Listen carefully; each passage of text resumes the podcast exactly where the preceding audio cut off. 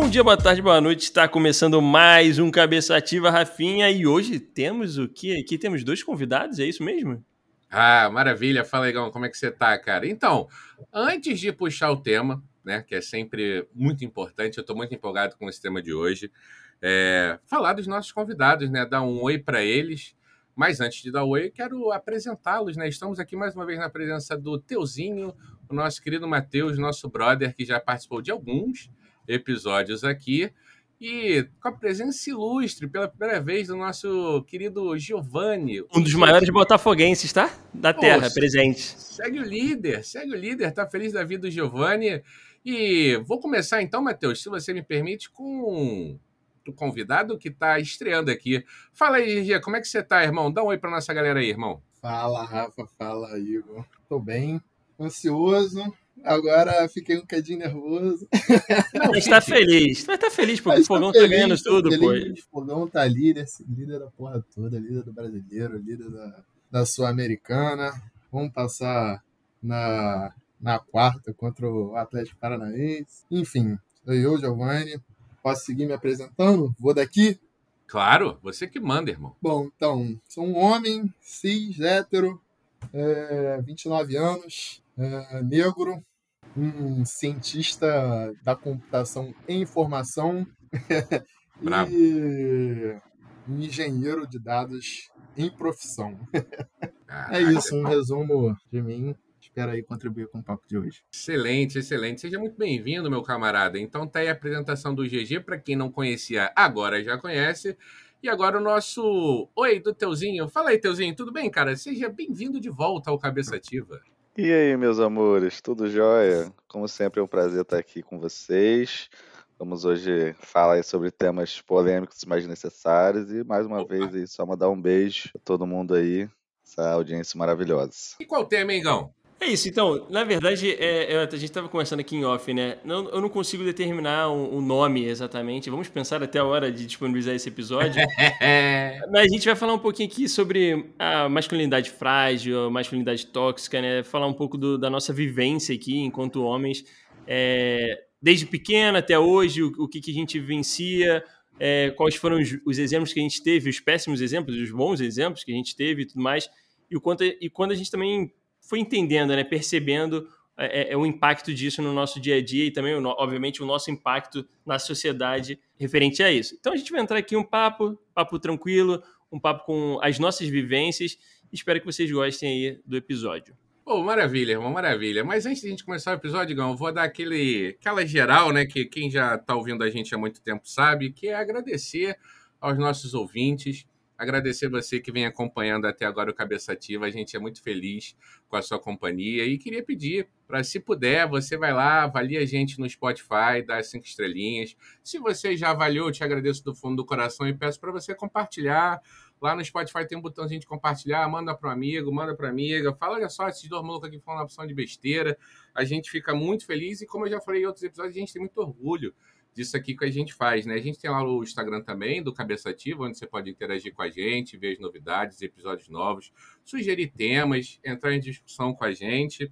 E, e acho que é isso, Igor. Por fim, eu teria só. É, eu só, eu só queria, antes da gente começar, eu queria pedir, aproveitando o inciso do Rafinha, é, que eu tomei uns porros do Instagram, é, falando que eu preciso criar Reel para a gente Opa. poder alcançar mais gente. E assim, a gente tem dificuldade para fazer essas coisas, a gente quer melhorar, a gente tem essa dificuldade. Mas então peço encarecidamente aí que enquanto a gente não melhora, se você puder, compartilha nosso episódio. Se você ouve a gente, compartilha no Instagram, compartilha aí, manda no zap da galera e tal. Porque é a única forma que a gente consegue avançar aí, porque são dois tapados nessa parte e a gente precisa é, é. melhorar nesse sentido, beleza? Então, agora podemos ir para o episódio. Fechado?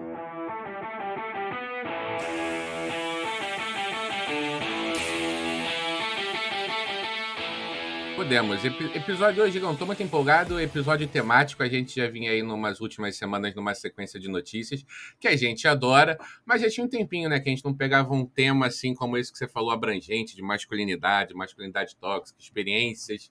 Né, do, dos homens nesse. E é o episódio 99, né? Vale, é, vamos chegando na beirolinha do episódio 100, virão coisas por aí. É, aguardem, quem viver verá. E é isso, acho que a gente pode entrar um pouco, refazer esse episódio aí que a gente não faz há muito tempo, com um tema específico, e vamos, vamos começar. Primeiro, agradecer novamente vocês estarem aqui, GG, Matheus, é muito bom, assim, e inclusive é uma coisa que eu estava pensando quando, quando a gente cogitou, né, falar sobre esse tema e tal. Eu, eu já percebi o quão privilegiado eu era e a gente era aqui de ter essa possibilidade de falar sobre isso, né? Porque eu, eu, percebo que ainda, ainda, infelizmente, ainda em alguns grupos assim, é, hoje em dia ainda é difícil a gente falar sobre esse tipo de coisa, né? É, é, poder olhar para a gente, falar tipo coisas que a gente faz de errado, ou, ou enfim, falar realmente entender de onde vêm certas atitudes, é, é, e, e, ter um olhar mais macro, assim, né? Um olhar por fora de tudo isso que acontece. Ainda é um pouco tabu, é, tem certas coisas que enfim, as pessoas têm essa dificuldade. Então, primeiramente, queria agradecer vocês por estarem é, é, topando falar sobre isso. É muito bom a gente poder comentar sobre isso aqui também abertamente. E, para começar, eu queria, voltando na, lá no nosso túnel do tempo, né? A gente ir lá no iníciozinho, o Igor, Rafa, Giovanni e Matheus aqui pequenininhos, e, e já perguntar para vocês de cara, assim, tipo, cara, quando vocês eram pequenos, vocês tinham. É, é, vocês lembram de ter alguns exemplos masculinos, assim, de homens que vocês falavam assim, porra, caralho, esse aqui é um, um bom exemplo a, a seguir e tal. É, é que vocês lembrem, ou vocês não tinham essa distinção, ou se não tinham também é, esse exemplo e tal. É, eu vou começar dando meu, o, o meu parecer aqui, até para abrir, para vocês também ficarem à vontade para compartilhar. Mas eu, assim, eu confesso que quando eu era pequeno, eu acho que já troquei muito isso com o Rafa também. Eu, não, eu não tinha um, um, exemplo masculino assim que eu considerasse um bom exemplo, tá ligado? E é óbvio que na época eu não, eu não conseguia pensar também sobre isso, a gente fica meio confuso, né? De entender o que é um bom exemplo. Fica, a gente vai Sim. entendendo isso ao passar, do, ao passar do tempo. Mas eu confesso que, assim, os, os principais nomes, né? Tipo, sei lá, pais, tio, é, avó, avós, no caso, ali, que são os mais próximos, é, é, é, eu fui percebendo que não eram. tinham atitudes que não condiziam com o que eu considerava, né? E era é bem aqueles exemplos, bem daqueles homens daquela época, é, bem característicos, né? Então, piadas é, extremamente machistas, é, com cunhos complicados, digamos assim. E, e, no dia a dia também, sabe? A, a gente vê assim. Então, eu, eu senti um pouco dessa falta, né? Para mim, eu até brinco, falo muito, tipo, que a minha mãe acabou sendo um exemplo nesse quesito para certas coisas assim que ela fa acaba fazendo um papel duplo ali, né? De, de mãe e de pai para certas paradas assim e tal. E que eu só fui passar a ter um exemplo que eu realmente, assim, para determinadas coisas assim, que eu considerava depois de velho e que um, um dos primeiros, assim, foi meu primo, meu primo Guilherme, inclusive, que até já participou Participa aqui, aqui né? de alguns episódios e tudo mais que eu lembro, já com, obviamente com a minha cabeça já mais maturada e tudo mais e tal, que eu comecei a olhar e falar assim, porra, esse, aqui é um exemplo que eu gostaria de seguir e tudo mais, né? E obviamente, estou falando isso tudo, eu não quero dizer que meu pai, meus tios, meus avós eram uns monstros e que claro. eu não queria contato com ele, não é nada disso, né? Mas é que eles cometiam erros que não faziam sentido para mim naquela época e que depois a gente vai entrando aqui, eu posso citar algumas coisas e tudo mais, então eu não tinha, sabe? Eu, eu, eu lembro, para pra pensar assim, que na, na, minha infância era uma coisa meio. Sabe, por exemplo, debate sobre assuntos sexuais, por exemplo, relacionamento sexual. Nossa, isso era um terror, tinha. né? Isso é um terror. É. Né? Essa ideia com os nossos pais dos anos 80, 70. Não, não tinha esse debate, sabe? Nem passar perto. O mais próximo que eu cheguei disso era falar com minha mãe certas coisas. E mesmo assim, aquela coisa. Tem coisa que, obviamente, por ela ser mulher, de repente não ia entender, ou eu uhum. não ia sentir à vontade, enfim. Então eu queria passar a bola para vocês para saber se de já ali de criança tinha algum exemplo, alguma parada que vocês olhavam assim e, e, e fazia sentido naquele momento que depois vocês confirmaram, enfim? Cara, eu vou ser o mais educado aqui, vou deixar os nossos convidados mais para o final e vou compartilhar um pouco a minha experiência que eu, eu julgo muito curiosa, cara. É, pegando esse gancho que você falou, né, dos nossos parentes, do nosso círculo social, vamos dizer assim, do início da nossa vida, que a gente tem lembrança, que a gente interpretava como exemplo, Cara, eu, eu hoje eu tenho, tenho muitas questões em relação ao meu pai sobre o ponto de vista da sociedade, da humanidade, a gente diverge de quase tudo, mas eu o respeito e amo muito, né? É, até porque sem ele eu não estaria aqui, então né, não tem como, eu sou extremamente grato a ele por tudo que ele fez. mesmo a gente hoje divergindo de muitas coisas, mas enquanto é, esse ponto que a gente está falando, enquanto marido, enquanto um companheiro de uma mulher, vamos dizer assim, ou um cara que está ali criando uma família, cara, é, eu tive o melhor exemplo possível, sabe, cara? O meu pai é um cara extremamente respeitoso com a minha mãe, né? Eu digo muito em relação à minha mãe, eu não tenho certeza de como é a visão do meu pai em relação a outras mulheres, mas enquanto a minha mãe é extremamente respeitoso, sempre fez muito aquele exercício de compartilhar as tarefas do lar, que apesar de ser o mínimo, hoje, 2023, total consciência de que é o mínimo, né? É, eu olho para trás e falo, cara, ele era um pouquinho à frente, um pouquinho melhor. Para da curva, né, nesse é, sentido. É, é, sabe? Que é uma coisa que eu trago hoje. Eu me policio, eu fico mal às vezes quando eu fico assim, pô, tive uns dois, três dias enrolado de trabalho, ou uns dois, três dias às vezes que a cabeça não tá muito boa. Eu falo assim, cara, fiz quase nada em casa, Dani fez tudo. Não pode ser assim, sabe? O bagulho tem que ser, tem que ser dividido. Então, te respondendo e querendo ouvir também do Matheus e do Giovanni, é, o meu pai ele foi sempre um bom exemplo, na minha opinião, em relação a essa parada da nossa masculinidade de dentro de casa, sabe? Tipo, não tem tarefa de homem, não tem tarefa de mulher, estamos os dois morando aqui, a gente tem que compartilhar as atribuições, o, o, as, o que precisa ser feito. Nunca teve muito, como eu já vi, né, de amigos, de pais amigos, né? Enfim, né? Já, já presenciei questões do tipo, não, mulher, tô sentada aqui, o, o, clássico, né? Mulher, tô vendo aqui o filme, tô vendo aqui o jogo, traz uma cerveja, faz um, uma parada para mim.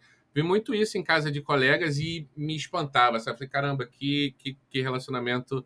Não era a referência que você tinha, né? É, exatamente, uhum. coisa diferente, entendeu? E aí, só antes de passar pro, pro Giovanni e do Matheus, ainda queria acrescentar um pouquinho mais, que o meu pai, eu, eu acho que eu herdei essa característica dele. Na minha opinião, eu sou um cara que gosta de fazer amizade, amizades muito diferentes, né? Então, o meu pai, ele me inseriu em grupos de amigos deles muito diferentes entre si. Né? E demorou um pouco eu perceber por que, que eu me dava melhor com determinados grupos e não, não era tão, tão brother de outros grupos. Era justamente essa visão de uns caras mais parecidos com a visão do meu pai em relação a esse lance de companheiro, companheira, de casa, né, de, de respeitar ali as coisas. Eu, eu me dava melhor. Claramente eu tinha essa percepção, mas não sabia exatamente o que era, né? Enquanto como o Igor falou, né? Tem o teu pai, né? Enquanto homem, né? Se você convê com o teu pai, o teu pai vai te colocar em algum grupo, né? Do cara que tá perguntando, ei, já. Desculpa, desculpa o francês, pessoal. Ei, já comeu? E aí, já fez o quê? Isso era terrível, eu ficava extremamente assombrado por esses papos. E eu acho que esse ponto é, é, é, muito importante que depois a gente pode entrar também e falar, que é isso, né? Também de como os nossos pais, eles. Alguns nossos pais, não vou botar todo mundo no mesmo balaio, mas na época, né? Não tinham essa como é que eu posso dizer, um tato para saber filtrar certas paradas, assim. Então é, tudo, era muito aceito. Então sim. o meio ali era muito sim, diverso sim. nesse sentido e não muitas vezes bom, né? Exatamente. Mas já falei demais aqui, Igor. Eu vou dar essa colher de chá para o meu amigo Giovanni deixar ele por último, porque eu sei que ele está um pouquinho ansioso, um pouquinho tenso. Botafogo é líder, entendeu? Então, pô, tá todo mundo olhando para ele. Quero saber do Matheus aí. Mateuzinho, pegando essa salada aí que o Igor a gente fez lá no, no Matheus Criança, como é que foi essa, essa relação? Tinha ali dentro da sua família, no seu círculo de amizade, alguém que você olhava e falava assim, pô, maneiro, maneiro, esse cara aqui respeita os outros de uma maneira legal. Como é que foi essa sua experiência, Matheus? Então, Rafinha, eu acho que a nossa consciência muda muito, né? É, na, quando a gente é pequeno, quando meus pai, meu pai, as figuras masculinas que eu tenho na minha família é meu pai e meu irmão. E os dois são aqueles ogros tronchos que não demonstram carinho e que são, aquelas figuras completamente inacessíveis, né? Nem lembrava que você tinha irmão. Pois é. E, e, meu irmão é o irmão mais velho, então, tipo, ele é cara meia referência nossa ali. Então, tem duas irmãs e meu irmão e meu pai. E aí acaba que eu criança, eu acho que eu já era essa essa versão mais amorosa mas que quando eu tentava demonstrar esse amor, esse carinho, eu era tipo meio embarreirado ali, sabe? Então, lá, não com esses termos, né? Mas é, né? exato, exato. Tipo assim, não, homem não pode fazer isso, homem não demonstra carinho, sabe?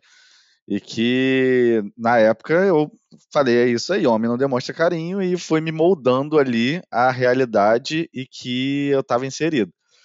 Mas, de alguma forma, isso me, acabou me aproximando muito mais das, das figuras femininas da minha família. Então, tipo, eu sempre fui muito mais ligado à minha mãe, isso é inegável e todo mundo sabe.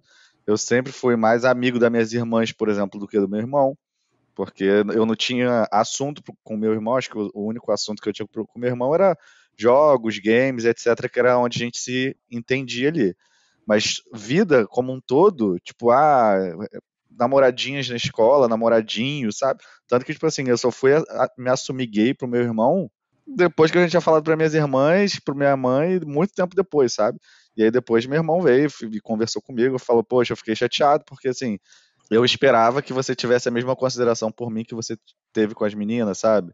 Pô, mas não era sobre falei... consideração, né? Era outra coisa, né? Exato, era sobre relacionamento, sobre aproximação, sobre sim, se sim. sentir confortável, principalmente num tema delicado como esse. Sim. Então, assim... Mas acabou que ele te surpreendeu nesse ponto até então, né? Tipo, Exato. que a recepção aparentemente foi boa. Exato, foi, me surpreendeu bastante. Eu nunca esperaria isso do meu irmão, e assim, foi meio que um, um tapa de luva em mim. Mas também não é. É, é mas culpa... eu acho que isso. É, é eu acho que é, nem, é, nem deve sentir culpa, né? Porque é uma parada também que, assim, é como os sinais. Como é que a gente demonstra isso também, né? Porque eu acho que é. o dia a dia, né? Porque às vezes lá aqui dentro tá passando mil coisas, mas como é que a gente transmite isso, né? Sim, no, exato. No dia a dia, né? Então acho que até isso também a gente acaba se moldando ali, fica talvez um pouco mais rígido, mais, enfim, Exato. nesse sentido. E até porque ele também teve basicamente a mesma criação que eu, né? E aliás, ele foi o primeiro, né? Então ele com certeza apanhou muito mais e, e apanhou no sentido é, literal, né? Apanhou no sentido uhum. tipo querer um carinho de pai e mãe e mais de pai, né? E não ter essa figura. Ele se moldou muito mais do que eu nessa parte é, é, não consigo desenvolver esse lado amoroso de demonstrar carinho com certa facilidade. Então acredito que, que, pode ir muito por aí também. Então, assim, as figuras masculinas da minha família, é, hoje em dia, né, na época eu me moldei aquela realidade e aí fui criando consciência, fui, fui me entendendo, entendendo o mundo como ele era, e aí eu fui percebendo que de fato elas não me representavam e acho que ainda hoje, sim, obviamente muita coisa evoluiu, Hoje em dia, meu pai, eu já vejo meu pai falando eu te amo, meu irmão falando eu te amo, coisa que antigamente era é, inaceitável. Então, mas hoje eu acho que pela, por toda essa construção que a gente teve ao longo do, de toda a minha vida, eu me sinto ainda muito mais próximo das minhas irmãs e da minha família, né? É, e eu acho que, assim, é, meu pai foi esse cara aí que. Acho que, aliás, foi um pouco do, desse cara que o Rafa falou que via na casa dos amigos, né? Tipo, minha mãe, ele não aceitava que minha mãe trabalhasse, ele falava que a mulher dele tinha que ficar em casa, sabe? Todo esse machismo e tal. E automaticamente minha mãe se colocava nesse lugar também. E ela é assim até hoje, sabe? Então, assim. Eu acho que tem, tem uma meia-culpa aí dos dois lados. Mas enfim, também não é para falar de culpa, né? É para falar mais das, das relações que como elas se deram. Então, assim, eu acho que as figuras masculinas na minha, na minha visão, assim, na minha meu crescimento foram super importantes, mas de, e serviram de exemplos para eu ver o que eu não quero Nossa, ser, perfeito. sabe? Entendi, entendi, entendi. É, e isso é, isso é bacana o Matheus pontuar, né? Porque, tipo, eu, eu acho que eu fui por esse mesmo lado, né? Que teve, eu via coisas e eu falava, cara, isso aqui eu não posso replicar por isso, isso, isso e isso, né? A gente vê impacto. Mas, infelizmente, a gente sabe que é, na maioria dos casos, a, acaba tendo o efeito reverso, né? É, inverso, na verdade, né? De, do tipo, acabar seguindo aquela linha ali, né? É. E, e, replicar o, o, o, as atitudes e tudo mais. Mas é bacana, bacana ouvir esse relato. GG, seja bem-vindo e vem tranquilo, vem com calma, à vontade. Bem estamos aqui, estamos em casa. Relaxa. Não, tá tranquilo, tá tranquilo. Bom, é, quanto a referências masculinas na minha infância, né? Hoje, olhando com a perspectiva de hoje, é, muda tudo, né? Então, teoricamente, pouco se aproveita, na verdade, na prática, né? Nem é, teoricamente. Na verdade, na prática, pouco se aproveita das imagens é, do, masculinas da minha família nos anos 90, anos 2000. É, porém, eu trago em mim muita. É, também tem muitos valores, né? É, afinal, a gente, por mais que a gente brigue, a gente é formado por essas pessoas. Então, Exato. o nosso caráter hoje tem influência dessas pessoas. Mas vamos lá, assim, em, em que, nessa questão, por exemplo, pegando esse, esses exemplos que o Matheus deixou no final, que o Rafa também introduziu, é, de, de, figuras masculinas que, que não dividem tarefas domésticas, é, tem ali a mulher para servir, essa daí foi unanimidade na minha família, praticamente. Né? Por mais que eu tenha, é, naquela época, né, relembrando, eu, se eu pegar e olhar para trás, eu tenho figuras que, que, que eu tomei como exemplo naquele momento, eu consigo relembrar isso em determinado momento da minha infância e, figuras que eu, que eu peguei é, que eu não queria seguir esse exemplo.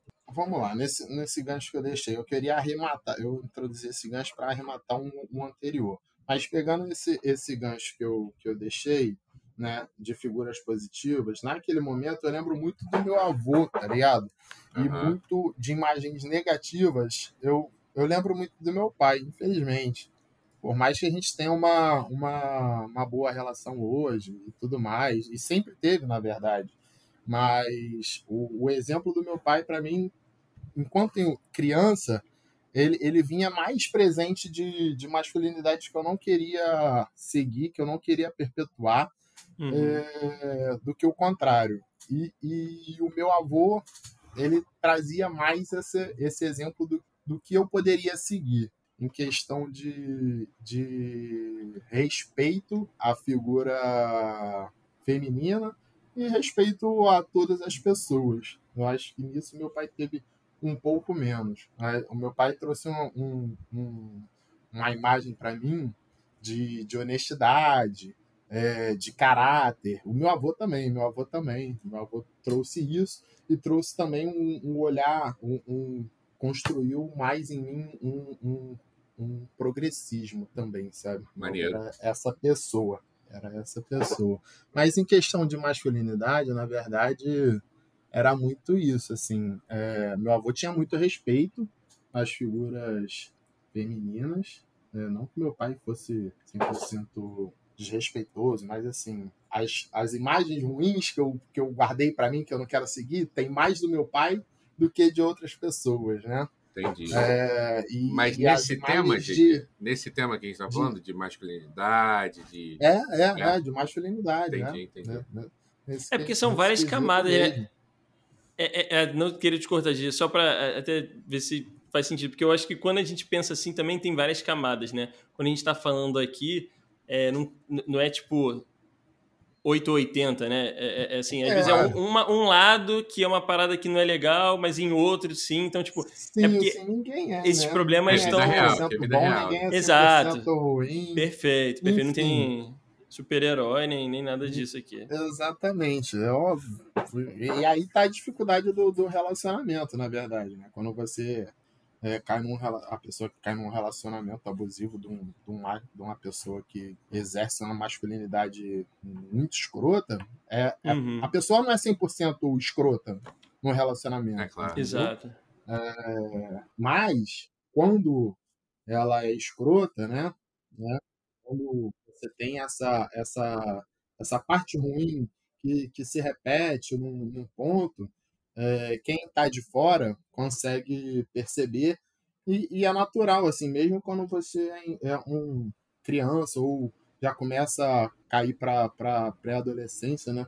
Você percebe essas coisas e, e o que faz o, o quanto faz mal é, para as pessoas que são próximas de você aquele aquele ato da, da, da pessoa que está se relacionando com, com a figura masculina, Sim. com a figura feminina. É, e aí, nesse, nesse ponto, é, no geral, é, eu não, hoje eu não vejo nenhuma figura feminina, masculina que, que, que tenha sido uma baita referência, né? Tenha sido uma baita referência, né? Mas naquele momento da minha construção, assim, eu fui pegando exemplos negativos mais do meu pai e exemplos positivos mais do meu avô que me formaram hoje, mas que hoje não é suficiente, na verdade, sabe? É que eu acho que é tudo uma construção, né? Que é, é isso, não, por mais que a gente tenha referência, até quando a, a pergunta é, é, muito curiosidade mesmo, porque é, eu sempre fiquei pensando nisso, assim, tipo, quando era mais novo, não, para mim realmente não tinha, né? E, e, essa, esse entendimento eu fui ter depois de velho, né? Uhum. Quando eu falo assim, ah, tipo, quando eu tô lá pequeno, eu não sei, eu tô ali vivendo, tá ligado? É. Eu, por mais que eu saiba que aquilo ali não é legal e tal, não sei o que, eu, eu não tinha é, uma consciência claro. de parar e olhar e vou por aqui, vou por ali. Mas depois de, de mais velho, a gente vai entendendo de terapia, né? Como a gente sempre fala aqui, né? Se possível, façam terapia. Claro. É, você vai entendendo melhor o que, que era isso. essas paradas, né? Exatamente. Se revisita com outro olhar, com outra forma. E aí, para mim, eu sempre tive essa curiosidade, né? Porque, como a gente falou, não tem super-herói, é, as coisas não são 100%, e cada realidade é muito uma realidade única. Então a gente está falando aqui primeiro, são quatro pessoas aqui extremamente diferentes em, em, todos os quesitos que a gente poderia falar aqui, realidades de famílias diferentes. Então é, é, é eu acho que essa é a ideia, né, da gente entender aqui como é que são essas vivências, né? E cada um que está ouvindo a gente também vão ter vivências completamente diferentes.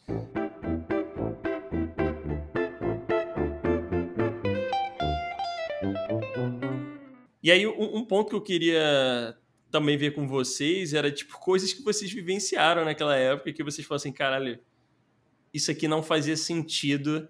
É, e hoje eu tenho essa consciência, assim, né? E aí, muito do que, unindo do que o Rafinha falou, por exemplo, é, sei lá, o, o, núcleo ali de amizade do, do pai dele, quando ele tava e tal, que ele via aquelas coisas acontecendo e sempre tinha um ou outro ali que destoava e tal. Eu vou trazer um relato que eu acho que, possivelmente, não sei se eu já falei com todos vocês aqui, mas eu acho muito engraçado até, que hoje é engraçado, mas ao mesmo tempo é muito problemático, que eu, tinha um, eu morava na Tijuca em determinado momento da minha vida ali, e mesmo depois não morando na Tijuca, eu acabei frequentando um, um mesmo é, barbeiro por muito tempo da minha vida, né? Porque eu nasci ali na, na Muda, né? Que é a região da Tijuca ali do Rio de Janeiro, é. para quem não conhece. E tinha um barbeiro ali que ainda existe até hoje, esse barbeiro, e os, os caras que estão ali, tipo, muitos são os mesmos, sabe? É uma galera das antigas. Eles já eram antigos naquela época, hoje em dia eles continuam mais antigos. Tem clientela de mais de 20 anos lá, com certeza. Mo não, Cara que vai mais de 20 anos. Isso é Antes de eu nascer, o bagulho já estava rolando. E aí é aquela barbearia bem, bem tradicional mesmo. Você vai pensar assim, bagulho totalmente antigão as cadeiras lá da a época do rock, os caras. uma esquina ali, se tu quiser pegar para dar uma olhada enquanto espera. É, esse aí que eu vou chegar. Só que aí eu era, pô, menorzão desde pequeno e tal, e aí eu sentava para tipo, cortar o cabelo, e na época ou meu pai ou minha mãe levavam, né? Quando era meu pai, ele me levava, deixava ali, ia pro, pro botequim que tinha em frente e tal. E o barbeiro simplesmente abria aquela gavetinha ali e tinha uma seleta opção de, de, de playboys oh, para você escolher. Só que assim, é um bagulho muito absurdo, tá ligado? Se você parar pra, pra, pra, pra analisar. Você uma tipo... idade nessa experiência aí? Só pra gente ah, conseguir então, eu, um pouco melhor? Eu frequento ele desde muito novo. Então, assim, eu, eu acredito que, tipo, desde meus primeiros cortes de cabelo. Oito, sete foram anos. ali. Oito, sete anos já tava Tranquilo, já tava ah, por ali. É isso. E Playboy no colo, assim e tal. E, e, e hoje eu paro para analisar a situação é muito bizarro, porque eu lembro da, da minha cabeça na época. É uma criança, né, tinha... né, mano? Pelo amor. Primeiro, né? Provavelmente naquela época, porque eu, que, eu, que eu lembro, sei lá, a única mulher nua que eu tinha visto até o momento foi minha mãe. Ai, Jesus. E minha irmã, tá ligado? E aí, a gente, nessa época, não tinha internet, que nem hoje em dia, né? Que hoje em dia o jovem ele tem acesso às coisas de uma forma muito mais amplificada, né? Muito fácil. Na época não tinha. Então, tipo assim, chega um cara, um velho, que naquela época já tinha sei lá quantos anos, abre a gaveta para tu selecionar uma Playboy que eu iria utilizar ali, ler, ler, né? Enquanto eu estava cortando o cabelo. Então, hoje eu vejo assim, eu falo o quão bizarro isso era, de, vários, de várias óticas, né? Da ótica do barbeiro fazer isso com menor de idade. Na minha cabeça ali, eu totalmente desconfortável de ter que falar que sim, que eu queria ver uma Playboy. Vai falar que não, lembro... vai falar que não. É, vai falar que não. Aí fudeu, tá ligado? Aí eu lembro de ficar folheando a, a Playboy e, tipo, ter que passar aquela Playboy N vezes ali, porque eu também, se eu acabasse a Playboy, ele ia falar, ah, pega outra é, aqui, tá ligado? E, e, aí era o ciclo eterno ali. Então, era um bagulho muito desconfortável e não entendimento de, tipo, eu acho que, por exemplo, minha mãe não tinha essa, essa noção. Que ela ia deixar lá. Com certeza não. E, e sair e tal, não sabe. Mas o meu pai tinha, porque muitas vezes ele tava ali. Com certeza e sim. ele, já, ele, ele cortava o cabelo ali. Porque é isso também, era barbearia só de homem, né? Uhum. Não, não, não, cortava o cabelo de mulher. Então, tipo, meu pai cortava o cabelo ali. E sabia dessas paradas. Mas que tá tudo pra na cabeça dele tava tudo bem, mas hoje eu acho um completo absurdo. Então esse é um relato que eu lembro, um dois relatos que eu trago pra mesa assim, e gostaria de ouvir de vocês, se vocês lembram de algum absurdo ou algo que vocês falam assim, caralho, isso aqui era muito doido que eu passava. Ah, mano. E, enfim. Eu, eu, eu acho que talvez daria um, só um episódio da gente falar da sexualização de, de criança, tá ligado? Eu acho que eu não posso falar, porque não é minha experiência, mas eu tenho certeza que as meninas, as mulheres também devem ter passado por determinadas situações extremamente bizarras, tá ligado? E a gente, enquanto homem, é claro que a gente aqui, o episódio, né? A gente não definiu ainda direito, né? Masculinidade tóxica, masculinidade frágil. É claro que a gente quer apontar aqui um norte, né? E eu não quero fugir desse norte nem de maneira alguma passar a mão, né? Mas, cara, esse tipo de atitude acaba ajudando você a entender determinados sujeitos que você vai cruzar aí pela vida, né, cara? Porque, assim, acho que foi o que o Igor falou, pô, irmão. É, desde o homem, né? E aí, falando por mim, quero ter ouvido os demais depois, enquanto o homem que se tornou hétero, né? É, já era uma pressão extremamente desconfortável quando eu vinha esse papo, quando vinha essas... Essa, meus amigos que estão ouvindo, se você tem a nossa faixa de idade, 30, 20 e poucos, você é homem, você em algum momento já meteu a mão numa Playboy, enquanto muito jovem, de maneira extremamente desconfortável. Eu tenho certeza absoluta, assim como o sol vai nascer amanhã e a gente vai morrer no final dessa história. Então, assim, é uma situação extremamente desconfortável, tá ligado? E eu acho, foi o que o Igor falou, acho que também é muito importante pontuar, né? Que também chegar aqui para tacar pedra também é muito fácil. Quem estava fazendo isso também estava fazendo da melhor boa intenção que vocês quiseram ou não, né? É, eu acho que o papel aqui é da gente tentar analisar, né? E ver o quanto a gente pode evoluir, porque eu acho que também, assim, a gente tem que continuar falando sobre isso. Claro, é, melhorar, né? E tem, que ter o, e tem que ter o ponto, é isso, não dá nem pra gente levar totalmente no vamos tacar pedra, mas também não dá para levar totalmente no vamos rir disso aqui e achar graça, porque senão as coisas também Excelente. perpetuam. Então, tipo, obrigado, é, é, é, o, é, o, é o bagulho de, de achar ali o meio termo do rolê. Então, é, é, muito absurdo, né? Mas a gente precisa falar sobre essas coisas, Com porque certeza.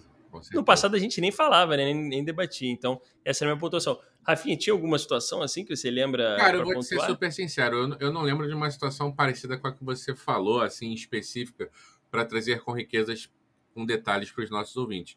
Mas isso que você descreveu foi o que eu brinquei aqui atrás, cara.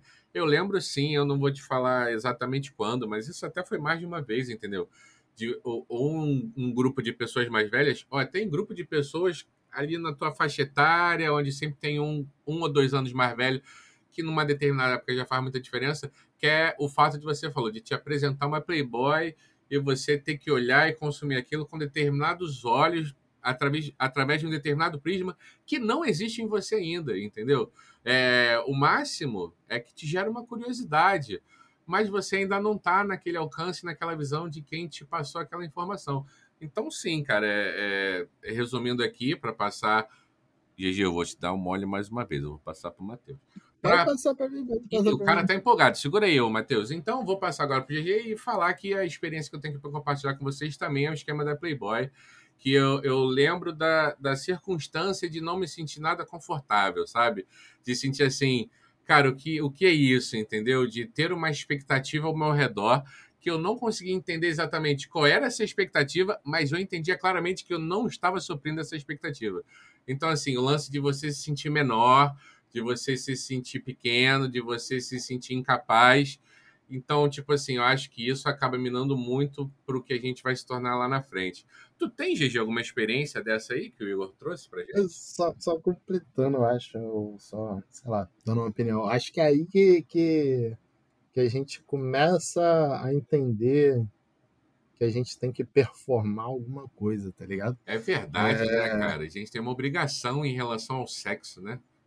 É, é, nessa, é nessa hora aí, nessa fragilidade, assim, que eu acho que a gente vai entendendo que, tipo, não, a gente tem que mostrar o contrário, tá ligado? Do Sim, que a gente tá exato. sentindo. Porque aí a gente começa a ouvir zoação e tarará, ou o amigo ouviu, não foi nem com você, mas a pessoa que foi perguntada antes de você se gostou da revista, respondeu Sim. algo que quem te entregou tava é, algo diferente do que a pessoa que te entregou estava esperando, aí ela foi zoada, aí você é o próximo a perguntar e você já responde que você sabe das paradas, Você é tá ligado? Tá fodão, né? ligado. Exatamente. Então, aí que você. Isso é a performance, na verdade, né? É. Eu- é, o prime, é o primeiro contato, né? É, então aí a- a- eu acho que nessas, nessas horas que a gente começa a aprender a performar. É, mas eu também, na verdade, não lembro de uma coisa comigo, uma imagem, alguma memória assim de escrota nesse nível que o, que o Igor falou. Eu tenho uma Desculpa aí. Desculpa, galera. e nem mais suave, na verdade. Eu não trago memórias disso, não. É, mas eu tenho memórias fotográficas, na verdade, assim, de fotos, na verdade, né? Fotos reais. Que, que o meu irmão, é, ele tinha um pôster de uma mulher pelada em Opa. cima do, do, do, do berço dele. É, e ele é, nem sabe- do berço, ele nem andava, filho. Ele nem andava. Tem foto lá do, do quarto que depois virou nosso, né? Cara, isso é muito Mas quando era só dele, em cima do berço, uma mulher pelada, assim, em cima. Eu acho que essa parada, assim, tipo, tanto do Igor quanto isso, é aquele medo, né? Aquela parada de, de educar, né? Não, meu filho não vai ser gay, ou esse menino aqui que, que tá cortando o cabelo, eu vou ensinar pra ele o que é ser homem. Ele vai ver essa imagem aqui e isso vai transformar ele no, no, no homem de verdade. no- É quase uma militarização da masculinidade, né? É um negócio meio Exatamente, é. bizarro, assim. é um entendimento completamente torto do que do que te faz ser, ser hétero, né? Sim. É, é aquela, aquela fobia do, do teu filho, daquela pessoa que você corta o cabelo, daquele menino virar um homossexual, gostar de homem. Então, qual é o antídoto, antídoto para isso? É você Desde apresentar novo, né? imagens de mulheres peladas desde do berço. Caralho? Pra assustador. Doideira, criança acordar e ver uma. Isso porque ele falou que não teve nenhuma experiência. Não, Caralho. mas não é comigo, não é comigo. mas porra, Foi caralho. Uma, é uma foto que tem nos álbuns lá.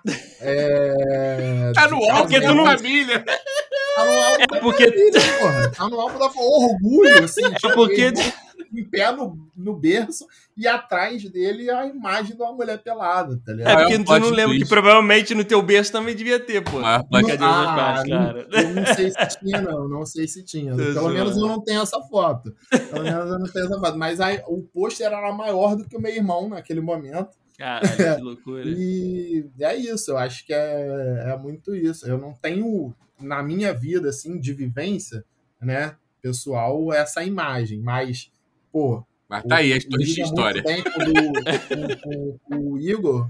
É, essa foto do meu irmão ali com. E eu sempre achei escroto essa porra, desde É, que eu lembro dessa foto, Sim. né?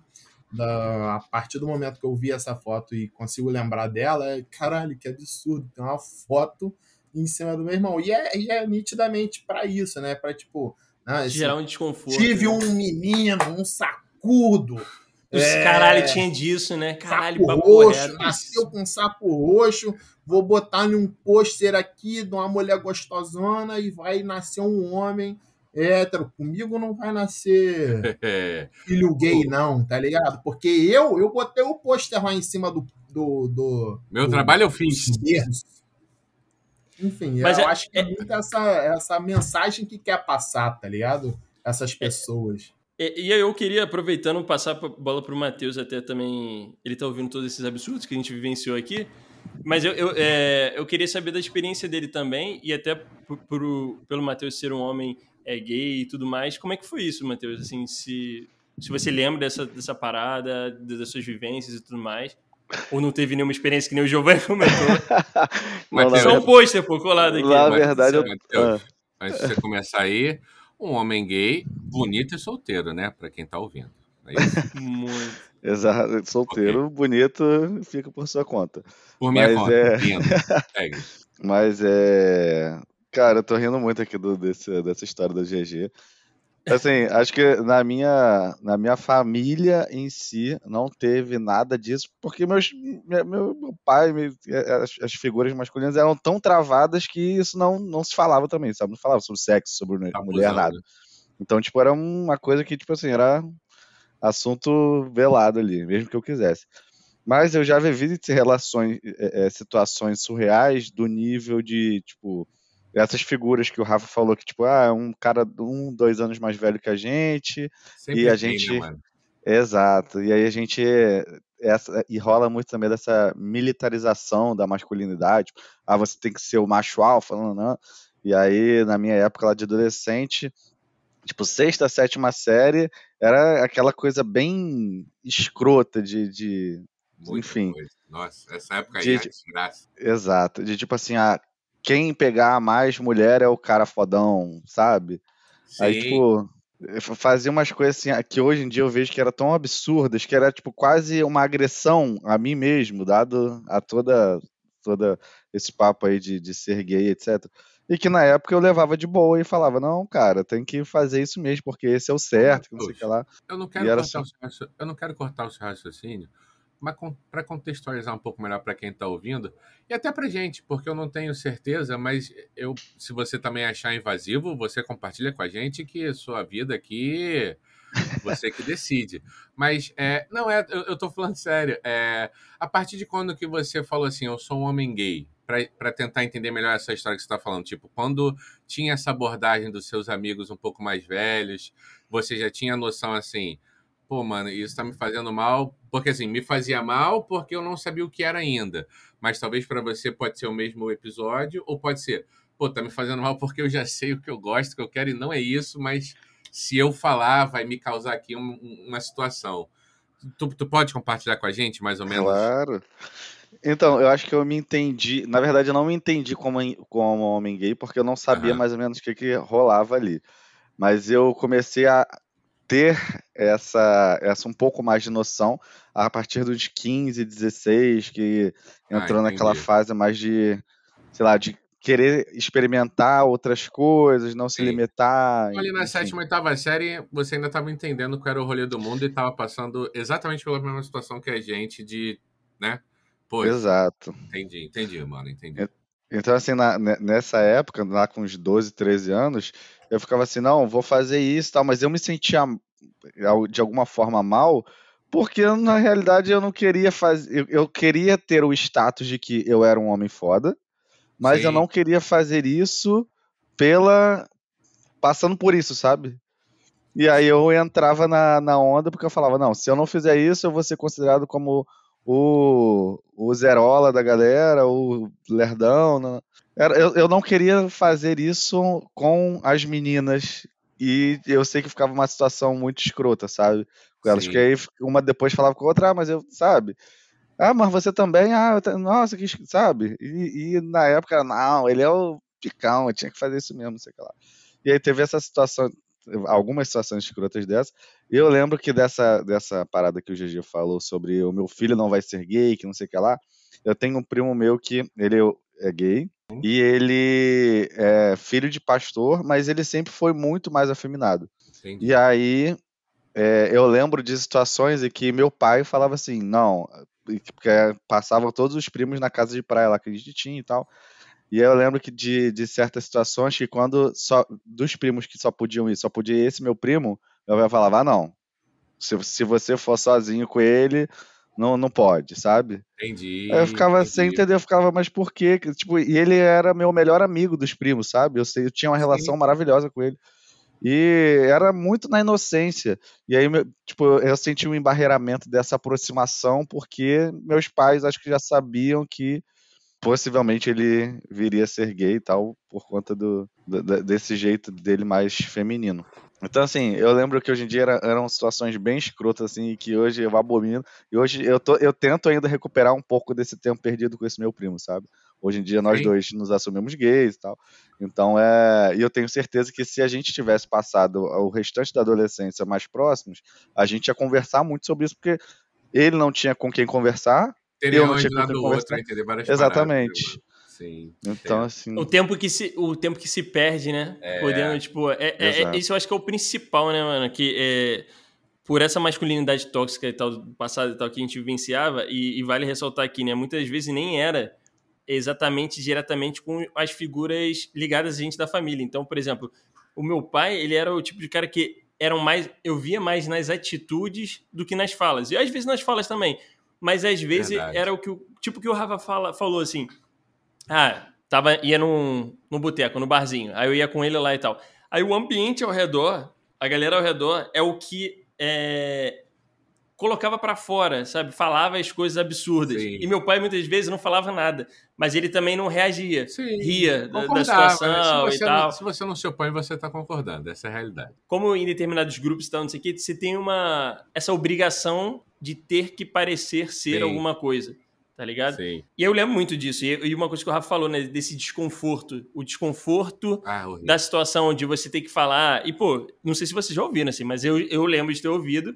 É, Espero ter sido o único daqui, inclusive, né? Pelo bem de vocês. Mas, tipo assim, Here we go. e aí? Já. Porra, já- já, é é? ouvi Já- pra caralho. Ah, porra, nem falei. Nem, falei, precisa né? falar. Nem precisa falar. Obrigado. Porra. Tá ligado? E aí, já foi no local tal, já, já, é já- tá ligado? E aí, mano, na boa, com todo respeito, eu não tinha, eu nem sabia o que, que era sexo direito, pô. E aí tu fica naquela situação, e eu lembro que, assim, tinham amigos, se colegas e tal, que, que não, falavam que sim e tal. Então, não, mas eu não falava nada, eu não falava É. nada, e eu ficava Não rindo. menti, eu sou Só que eu- merda, eu sempre menti. Eu, eu ficava tipo, ha, ha, ha, ha, ha. eu ficava rindo, só que dentro de mim eu estava suando, desesperado, e pensando, caralho, era pra eu já? Os caras estão É, é, transando, tipo, mano. É. Aí eu falei, os Não caras estão fazendo na verdade, algo. não tava. É, e na verdade não tava, né? Isso é o pior de tudo. Essa é a melhor parte. Você troca ideia hoje em dia, a maioria também não tava, tá ligado? Não tava. E eu ficava assim, caralho, irmão. E aí, outra parada que eu lembro é que, tipo, até que vocês comentaram aqui, né? É, não dá pra afirmar, inclusive eu vou perguntar depois lá no Instagram para as mulheres que ouvem a gente, né? Porque a minha percepção é- era de que as mulheres, quando estavam falando, é, as mulheres que estavam tendo suas primeiras experiências, ou pensando em ter as suas primeiras experiências, rolavam um compartilhamento entre elas ali, entre amigos e tal, não Acho sei o quê, Sim, Igor. numa parada de conversa, tá ligado? Pelo menos Sim. o que eu lembro, assim, de tipo, é, vou aqui compartilhar com a minha amiga, Uhum. que vou ter a minha primeira experiência, ou estou tendo a minha primeira experiência, e ali a troca. E parecer algo mais saudável. Mais natural, algo do né? tipo, Mais natural. estamos compartilhando aqui Sim. e, pô, preciso de ajuda, não sei, foi legal, não foi, papapá e tal. Que muitas vezes, inclusive, não teve esse papo dentro de casa, então Aham. tinha um papo ali com uma outra amiga, enfim. Eu, como homem, eu nunca tive esse papo. Ah. É, porque era, como vocês falaram, era tudo muito na brincadeira ou Quando na pressão do assuntos- tipo. Quando esses assuntos surgiam, era sempre num tom de cobrança, tá ligado? Num- Numa cobrança extremamente fantasiada de outras coisas, em tom de brincadeira. Mas era sempre num tom de cobrança, né? Pô, tá morrendo aqui em Exatamente. 4, 5. Ah, eu ontem fiz não sei o que com não sei quem. Eu uma vez fiz não sei o que com não sei quem. E era sempre era no sentido de sair pela, por cima, né? Era Sim, tipo, ah, porque eu sim. fiz isso, porque não sei o quê, porque eu peguei geral, porque eu peguei dois, porque eu fiz aquilo, porque não sei o quê. Então era sempre num, num- É, se- de uma se forma de você querer se analisa- posicionar como superior, né? E que legal que eu senti falta, assim, pensando depois, eu senti falta de ter alguém pra compartilhar, e não no sentido de, tipo, só contar, mas de tipo, mano, caralho, esse, tá ligado? Esse bagulho aqui é, é isso aqui mesmo? E até hoje, se a gente for para pensar aqui, vou perguntar pra vocês. Mas, pô, a gente não fala entre, entre amigos sobre essa parada. A gente é um tabu ainda é, falar sobre sexo abertamente entre homens da nossa idade, assim, por mais que a gente, né, mais desenvolvido que Não, seja. ninguém fala, ninguém fala. É tabu, como você falou. Vocês concordam com isso? Sim. Assim, Concordo, que ainda é? assim, Eu tenho. Eu já tive iniciativas de quebrar essas paradas é, com os amigos da faculdade, de introduzir uns assuntos mais, mais sensíveis para masculinidade. Por exemplo, porra, é bom tomar uma dedada no cu. Opa! eu Here we go! acho, Agora fomos. eu acho, tá ligado? E, e, tipo, eu já soltei isso na, na, na, na roda de amigos. Perigoso você Pra- soltou uma pra- granada. pra- Se o teu. Se o te. Olha, Giovanni, dependendo do teu público, você assustou a galera. Ah, quero ouvir o seu relato. Tem o público, não. Meu público são vocês, são os meus amigos. Obrigado, garotos, então Compartilhar. Não, mas na tua história você falou isso pra algum grupo de amigos, eu tô enganado? É, da, da faculdade, da faculdade.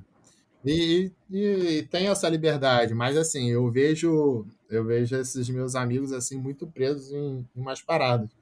É, mas a gente tem essa liberdade de, de às vezes, é, soltar uma fragilidade ou algo talvez é, não, não, não seja comum.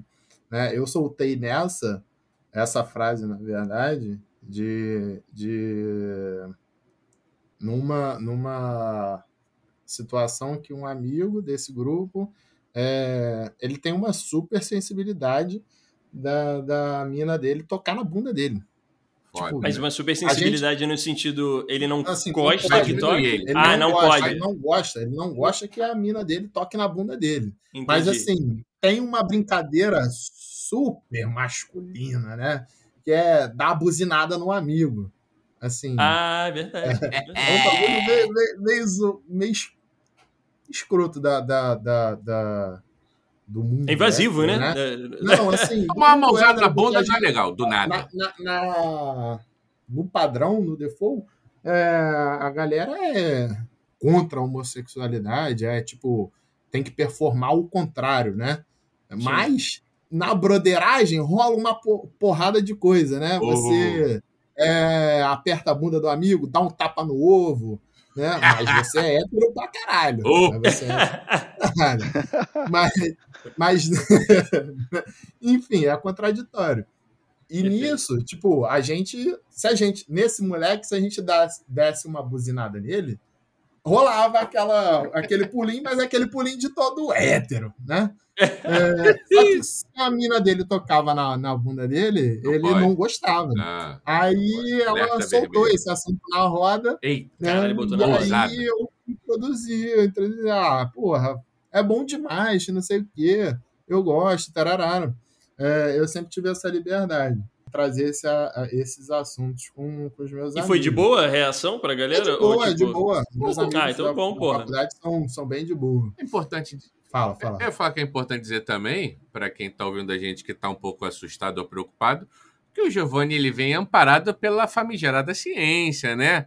Que, pô, enquanto homem, um dos locais de maiores prazer, segundo a ciência, e você pode acreditar se a Terra é plana, ou você pode acreditar na ciência, que falam dos pontos onde o homem mais sente prazer é na região da próstata, que é mais ou menos esse desenho que o Giovanni está trazendo para gente aí, né, Gigi? Exploro pouco também, na verdade, mas gosto. Gosto. é, é sobre isso. mas, eu que, mas eu queria pegar um. voltar só um pouquinho. Bem. É, que o Matheus trouxe um, um, um, ponto que eu achei interessante da gente. Só dar uma passada, pelo menos. Aí você percebe que a gente consegue perceber, na verdade, que, que o Matheus é mesmo sendo um homem gay, ele foi criado para ser um homem hétero. Exato. Então, é, tem muita gente que, que, que tem essa dificuldade, até a galera do, do mundo gay mesmo, né, de rebate, rebater uma mulher é, que o acusa de machismo. Não, eu sou gay, eu sou viado, eu não sou machista. Mas, na verdade, você com, o, com os exemplos que o Matheus trouxe aí, a gente consegue perceber que a gente, quando nasce, né, a gente cresce é, sobre uma criação, sob uma criação é, que tenta a todo momento fazer a gente performar masculinidade e a gente vai é, crescendo, absorvendo essas paradas que mesmo que você depois lá na frente se, se entenda como uma pessoa é, gay, um, mesmo que você se, é, se entenda como gay, você foi criado nessa perspectiva para reproduzir essas paradas, você absorveu uma porrada de informação escrota, machista, tararana, e você pode sim performar reproduzir, essa né? parada, uhum. reproduzir é uma masculinidade tóxica, tá ligado? Enfim. É, isso, isso influencia em todo mundo, né? Eu acho que todo mundo tá ao redor, inclusive é, é, a gente sabe o quanto as mulheres são influenciadas por isso também. Não, elas são influenciadas duas vezes, né? Elas são influenciadas é, é da, de, de forma ruim, né? Duas vezes.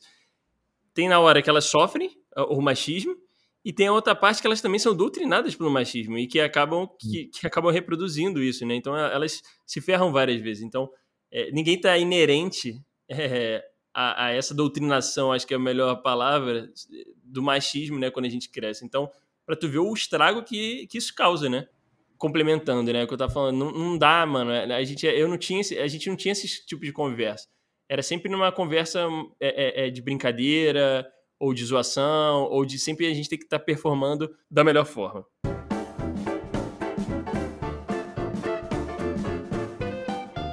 Você, Teuzinho, se tem algum.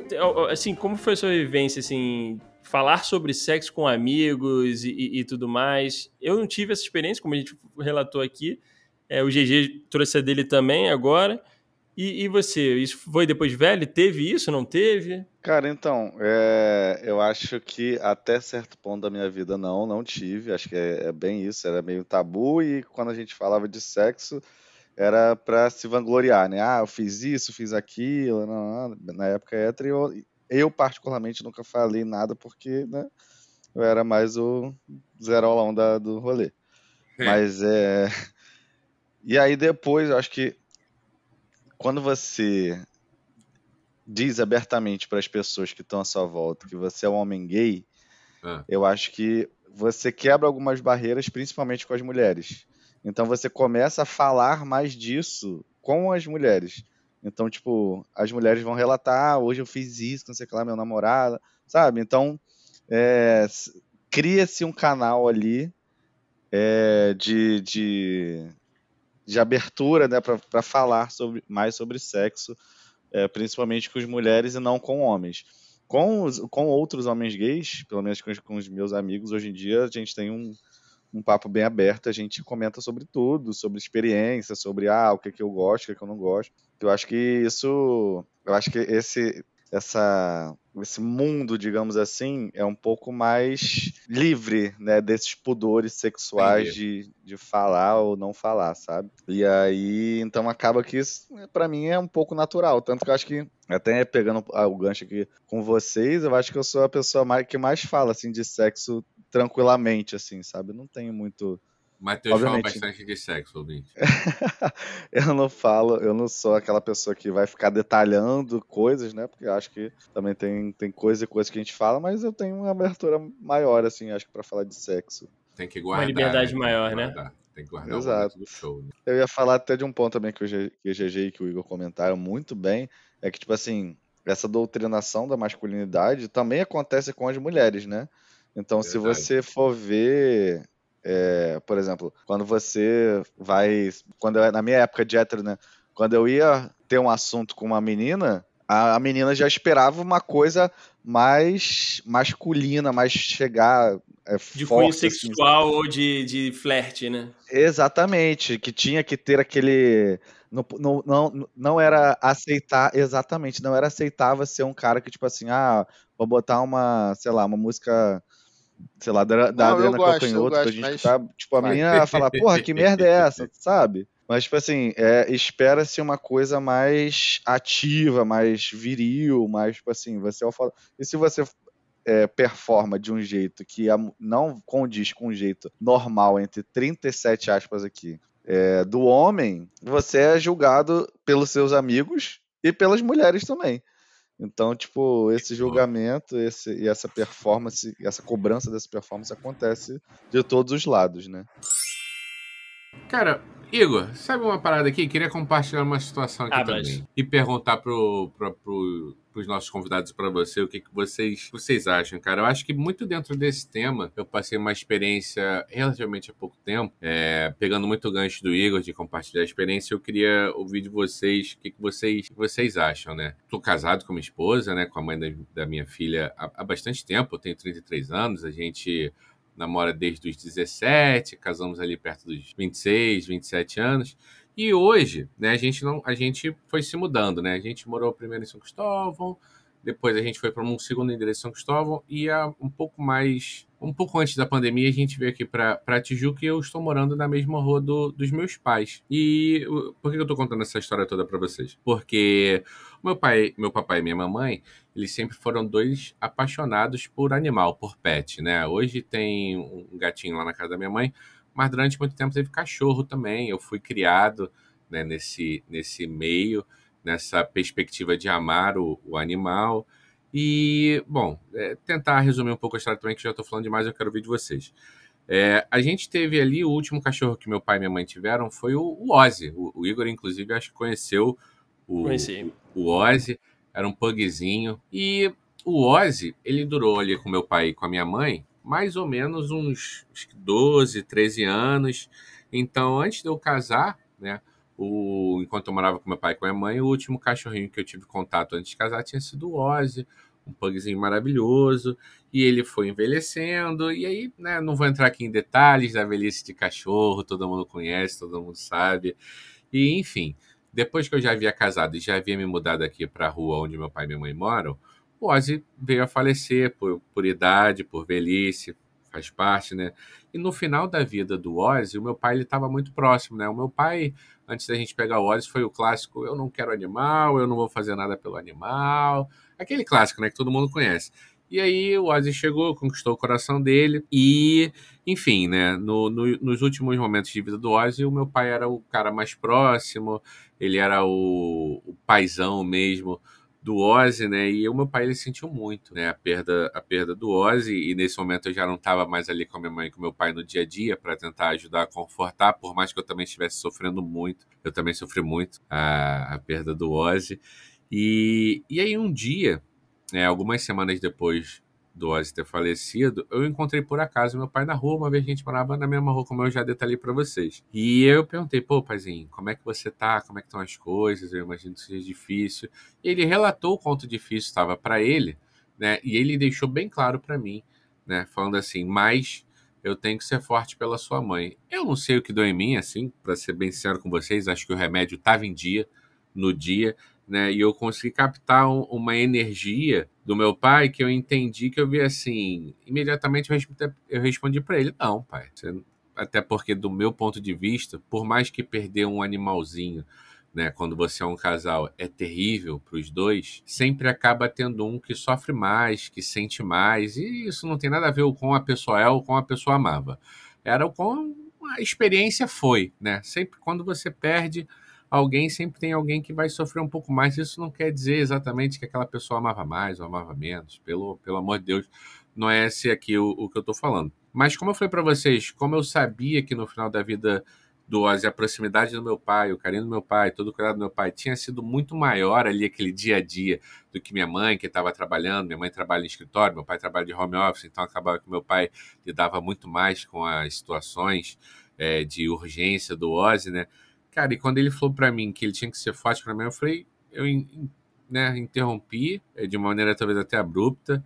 Falei, não, pai, não, não, Cara, você perdeu ali hoje, no, no, momento que a gente viu, o seu melhor amigo. Você não tem que ser forte por ninguém, não, cara. Você tem que viver o seu luto, sabe? Cara, e aí, enfim, não querendo tornar esse episódio emocional, mas eu tenho hoje 33 anos, eu tenho certeza que ao longo desses 33 anos eu nunca vi o meu pai tão emocionado e chorando tanto. Me abraçou e chorou muito. E eu tentei deixar claro para ele que não tinha isso de ter que ser forte por alguém, sabe? Enfim, e aí eu quero trazer essa temática para vocês, se vocês acham que se encaixa no, no, nesse episódio que a gente está falando, porque eu acho que se encaixa muito, né? Como eu falei no início lá do episódio, né? A masculinidade frágil, a masculinidade tóxica, ela faz muito mal para a sociedade, ela faz muito mal para as mulheres que estão à nossa volta, ela faz muito mal para os companheiros e companheiras que estão à nossa volta, mas é, ela também faz um pouco mal para a gente, né? Porque, como a gente falou no início do episódio, traz uma, uma obrigatoriedade traz uma, uma eu tenho que, eu, né, que, que, que faz muito mal para nossa cabeça.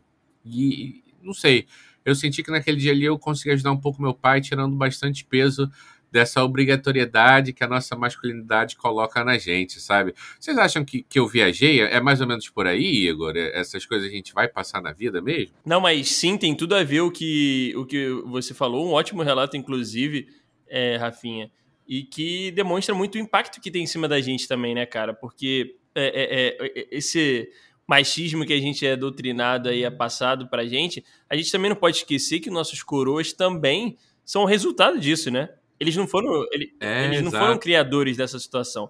É, eles têm, é, é óbvio, né? Vamos deixar sempre bem claro. Toda a reprodução, todos os atos machistas que a gente tem, a gente, nossos pais, avós e tudo mais, todos eles a gente tem que arcar com, com essas situações. Porém, também a gente tem que entender que eles não foram os criadores. É uma coisa que vem sendo criada ao longo do tempo e que a gente vai tentando desconstruir e melhorar essa situação. Então, é, quantas vezes, por exemplo, meu pai, ele, eu, eu fui melhorando a minha relação com meu pai no, no passar dos anos, assim, e fui ter a melhor relação com meu pai, talvez agora, depois de velho e tal, da gente poder. Meu pai sempre foi muito carinhoso e tudo mais, mas a gente tinha a troca de afeto, de beijo, de eu te amo e tal, não sei o quê, mas de uma forma comedida e que as coisas foram melhorando no passar do tempo e depois da gente poder ter uma troca melhor de conversa, de falar sobre certos assuntos. E que eu via, por exemplo, ele demonstrando muito isso, como você falou, também com a, doguinha, com a pipoca, é, é, é, ou com outros cachorrinhos e tudo mais. Então, assim, ter esse papel, né, do tipo, ah, o homem provedor da casa e, e, e etc e tal, é, é, um relato, infelizmente, muito comum, né, na, dos nossos coroas, Sim. assim, né. Eu lembro meu avô, por exemplo, par de mãe, ele, ele não permitiu que minha avó trabalhasse, é, ele não queria que minha mãe trabalhasse, que minha mãe, enfim, é, peitou e, e, foi trabalhar e, e tudo mais. E, enfim, altas questões assim que é normal. Então, para mim, isso foi um, um, relato que acontecia bastante, né? E, foi muito legal você falar que isso quebrou isso, né?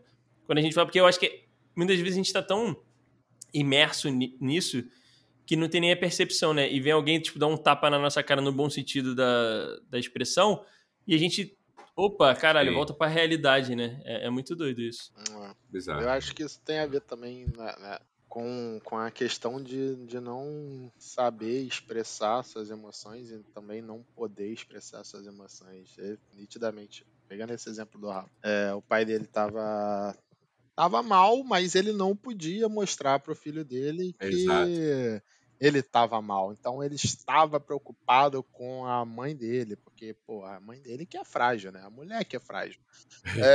É, então eu tô dando suporte para ela, filho. Fica despreocupado, mas ele tava é mal é pra caralho. Tem a ver com a masculinidade tóxica e tem a ver com masculinidade frágil, né? Você não pode expressar seu sentimento, você não. não homem não, não chora, né?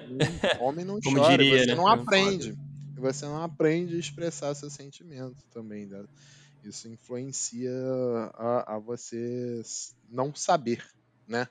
É, lidar com seus sentimentos. A, a gente está é o tempo todo na nossa construção, né? Foi o tempo todo ensinado a, a não chorar, a, a não né, a, a, a, levantar a cabeça e seguir em frente, porque você é um homem, você não deve se abalar.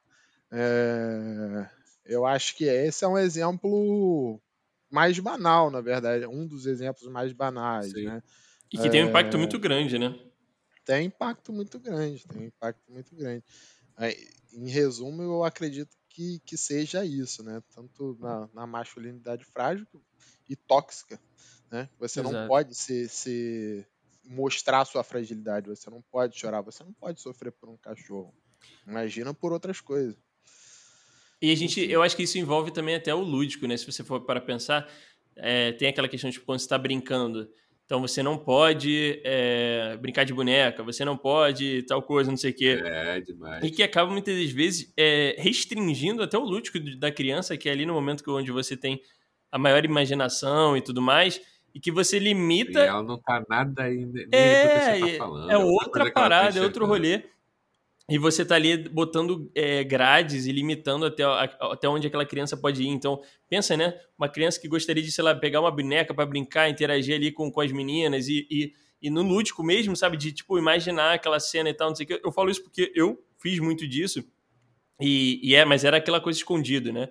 Era, vamos brincar ali com, a, com, a, com, as meninas lá no condomínio, de boneca e tal, não sei o que. Mas, dentro de casa, eu não vou falar que eu tava brincando de boneca, tá ligado? Se for tá pra pedir um presente, eu não vou falar que eu tô que eu, que eu quero uma boneca, sei lá, alguma coisa do tipo. Então, é, é, é muito doido, né? Porque você limita até essa parte lúdica de, que a criança tem e é necessário pra caramba e a gente sabe o, o quanto é importante, né? É muito doido isso. Exato, isso é muito surreal. Eu, eu lembro de que na época lá teve essa, essa parte também de boneca, de eu brincava sempre com meninas, então às vezes as brincadeiras das meninas eram dançar, sei lá, sabe, alguma coisa assim.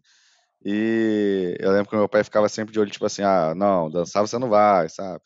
Aí eu lembro que, sei lá, em 2000 alguma coisa, na época que surgiu o Ruge lá na época, e que era aquele, era aquele CD rosa, é... cheio de purpurina. Purpurina, né? É, aí eu lembro que, tipo assim, a música todo mundo sabia, inclusive meu pai. Se, se botasse para cantar, ele ia cantar. Aí eu lembro que na época eu falei que eu queria um CD do Ruge. Nossa, pra quê? Foi um Isso era Guerra Mundial em casa. casa. É, nossa, o vovô falou que não, que CD de Ruge, que CD de Ruge é rosa. Você tá maluco? Rosa de purpurina, isso não é CD de homem não, não, não, não. Aí eu lembro que uma das minhas irmãs me deu de presente um CD meio que escondido Eita. assim e falou que era dela, sabe? Ah, eu comprei para mim, mas fica para você. Aí eu lembro que eu ia para casa das, das, meninas lá que eu, que eu era amigo de infância, a gente ficava dançando lá e tal. Mas é pra você ver como que são coisas bobas, né, cara? Banais, tipo assim, banais. né? Não é isso que vai fazer eu, eu ser X ou Y, né? É, é outra claro. coisa. E aí, até no, no, ponto que vocês falaram sobre essa parte da fragilidade, né? Acho que acaba que essa construção dos nossos coroas, né, como o Hugo falou, vem lá de, de antes, acaba que eles só se permitem se sentir frágeis em um momento de dor, né? Então, tipo. E quando, e se, quando permite. se permite. Exatamente. É.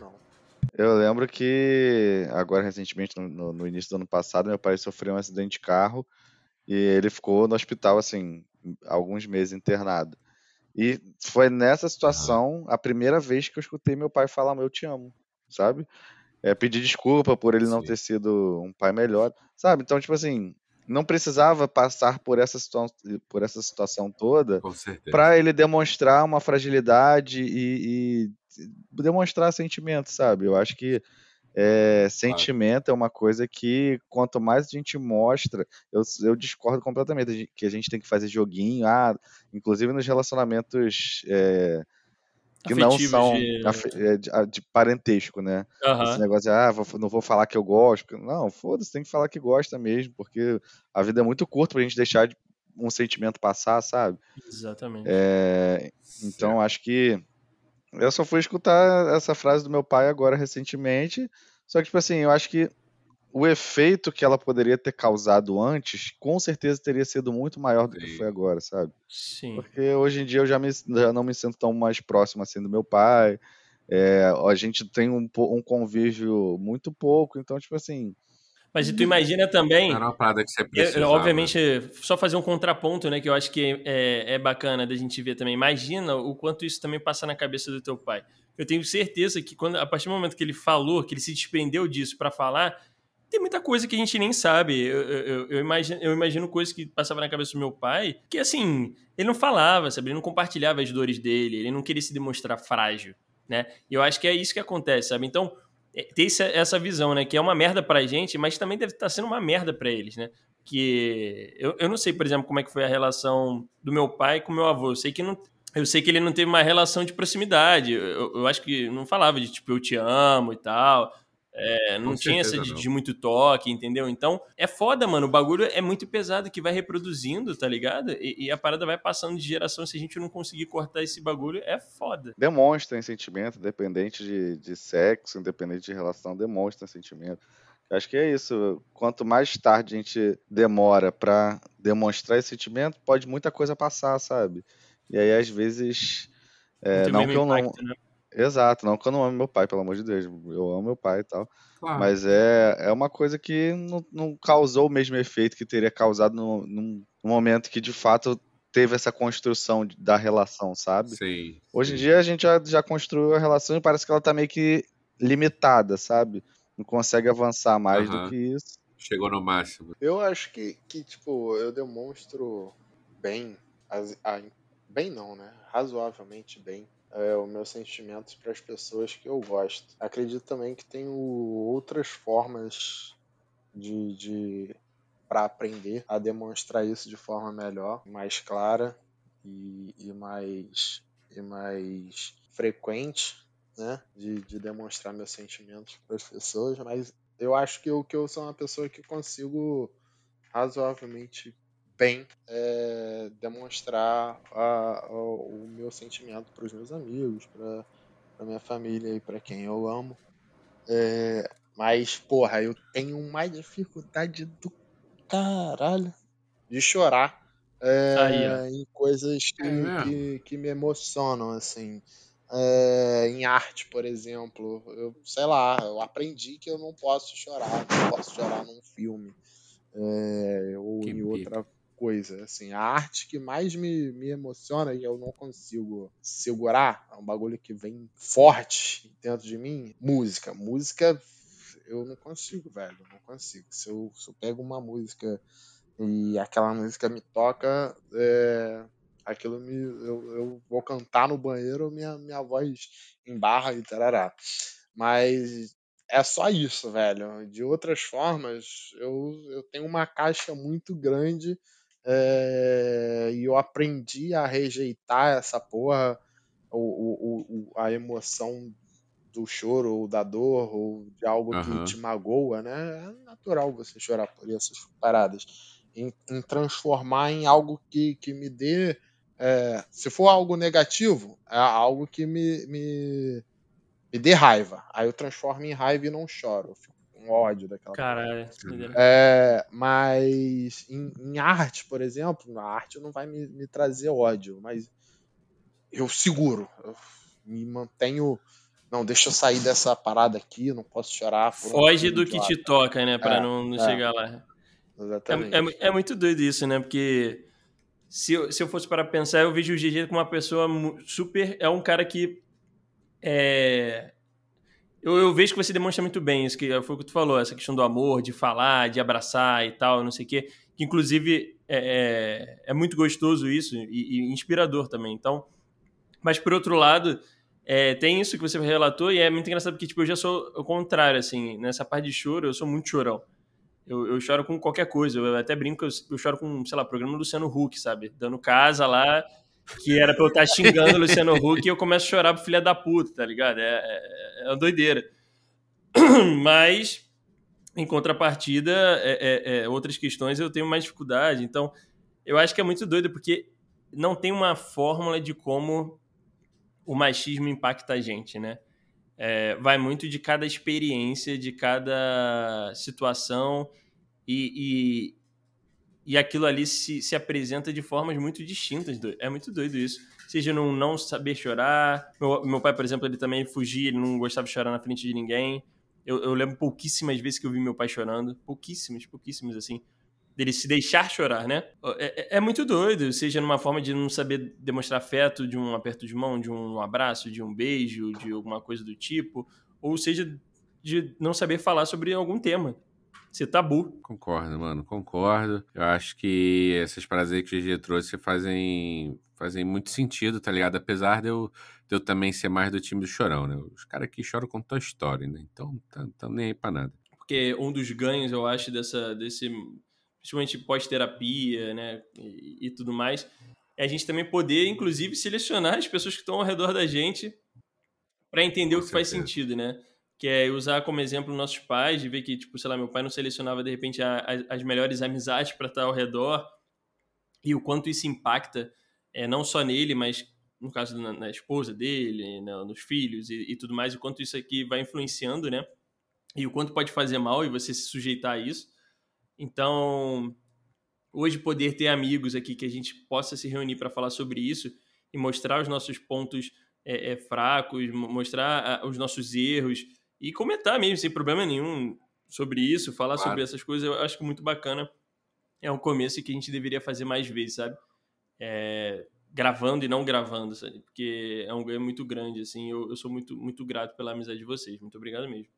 Ah, eu que agradeço, vocês Cara, são maravilhosos. Obrigado. Fala, Matheus. Não, é só agradecer mesmo, porque assim, eu acho que são poucas as pessoas, é, principalmente é, homens héteros, eu digo por mim, que eu tenho essa abertura que eu tenho com vocês, que eu me sinto à vontade de falar sobre tudo, sabe?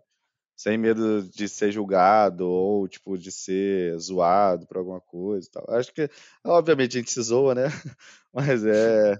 Você é julgado por outras é, coisas. Por coisas boas, não por coisas ruins. Exato. Mas é, é um prazer aqui. E, e, me sinto de verdade privilegiado de ter vocês na minha vida. Então, só agradecer mesmo. Oh, que fofinho. Muito obrigado, meu amigo. A gente que é privilegiado de ter você como amigo na nossa vida pessoal e ainda ter o privilégio de poder contar com você aqui nesses papos que a gente considera muito. tá ligado? Faço das minhas palavras do Igor, agradecer demais a vocês. O episódio foi maravilhoso. E vou deixar para o GG finalizar. É, muito obrigado, então. GG, por ter topado o primeiro episódio. É. Num tema, A gente espera mais vezes um aqui, tema né? complicado, a gente tem que relatar, assim, porque é isso, né? A gente está aqui eh, se abrindo também para falar, não é fácil.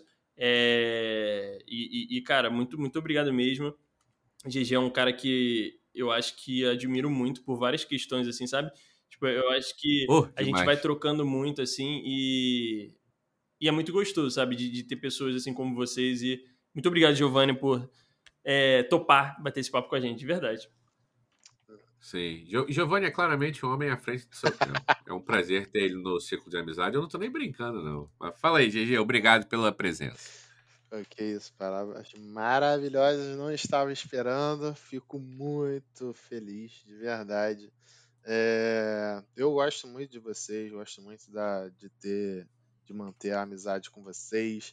É, vocês são, a- da última vez que a gente se encontrou, infelizmente sem o Igor, eu falei isso, de tipo, vocês trazem uma, uma, um, um pensamento, não, não um pensamento, uma memória para mim, de que eu tenho que manter a amizade de vocês, eu tenho que buscar eh, a amizade de vocês, porque eu não quero perder a amizade de vocês, eu gosto muito de vocês, do grupo que a gente formou.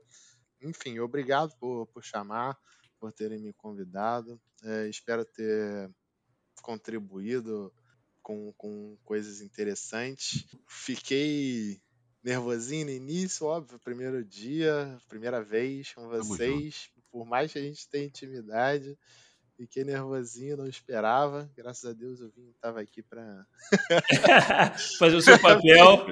fazer o seu papel. É, consegui me soltar um pouquinho depois do- das primeiras palavras. É, só, só gratidão. Espero que a gente converse mais também. Mais vezes, mais- convidem mais, eu posso colaborar com os assuntos que vocês trazem aí. Enfim, obrigado. Beijo pra vocês. Valeu, é isso, Rafinha. Tamo Ó, junto. episódio 99, né, Rafinha? Fechamos aqui. Aí. E aguardem, o episódio 100 vem em algum momento, não sabemos quando, mas ele vai vir. Estamos preparando coisas aí e aguardem. Muito obrigado mais uma vez. Compartilha, segue e é isso. Beijo! Valeu!